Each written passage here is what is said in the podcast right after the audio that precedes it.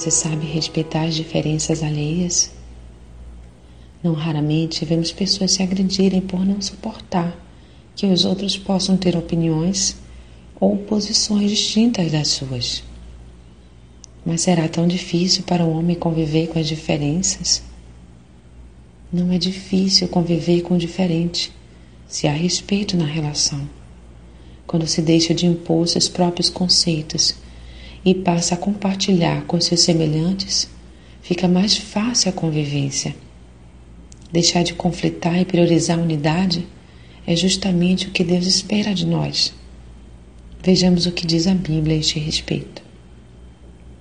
Rogo-vos, pois eu, o preso do Senhor, que andeis como é digno da vocação com que foste chamadas, com toda humildade e mansidão, com longanimidade, suportando-vos uns aos outros em amor, procurando guardar a unidade do Espírito pelo vínculo da paz. Efésios 4, de 1 a 3. Somos diferentes, porém nos completamos, e todos somos igualmente importantes e necessários. Porque, assim como o corpo é um e tem muitos membros, e todos os membros, sendo muitos, são um só corpo, assim é Cristo também. 1 Coríntios 12, 12.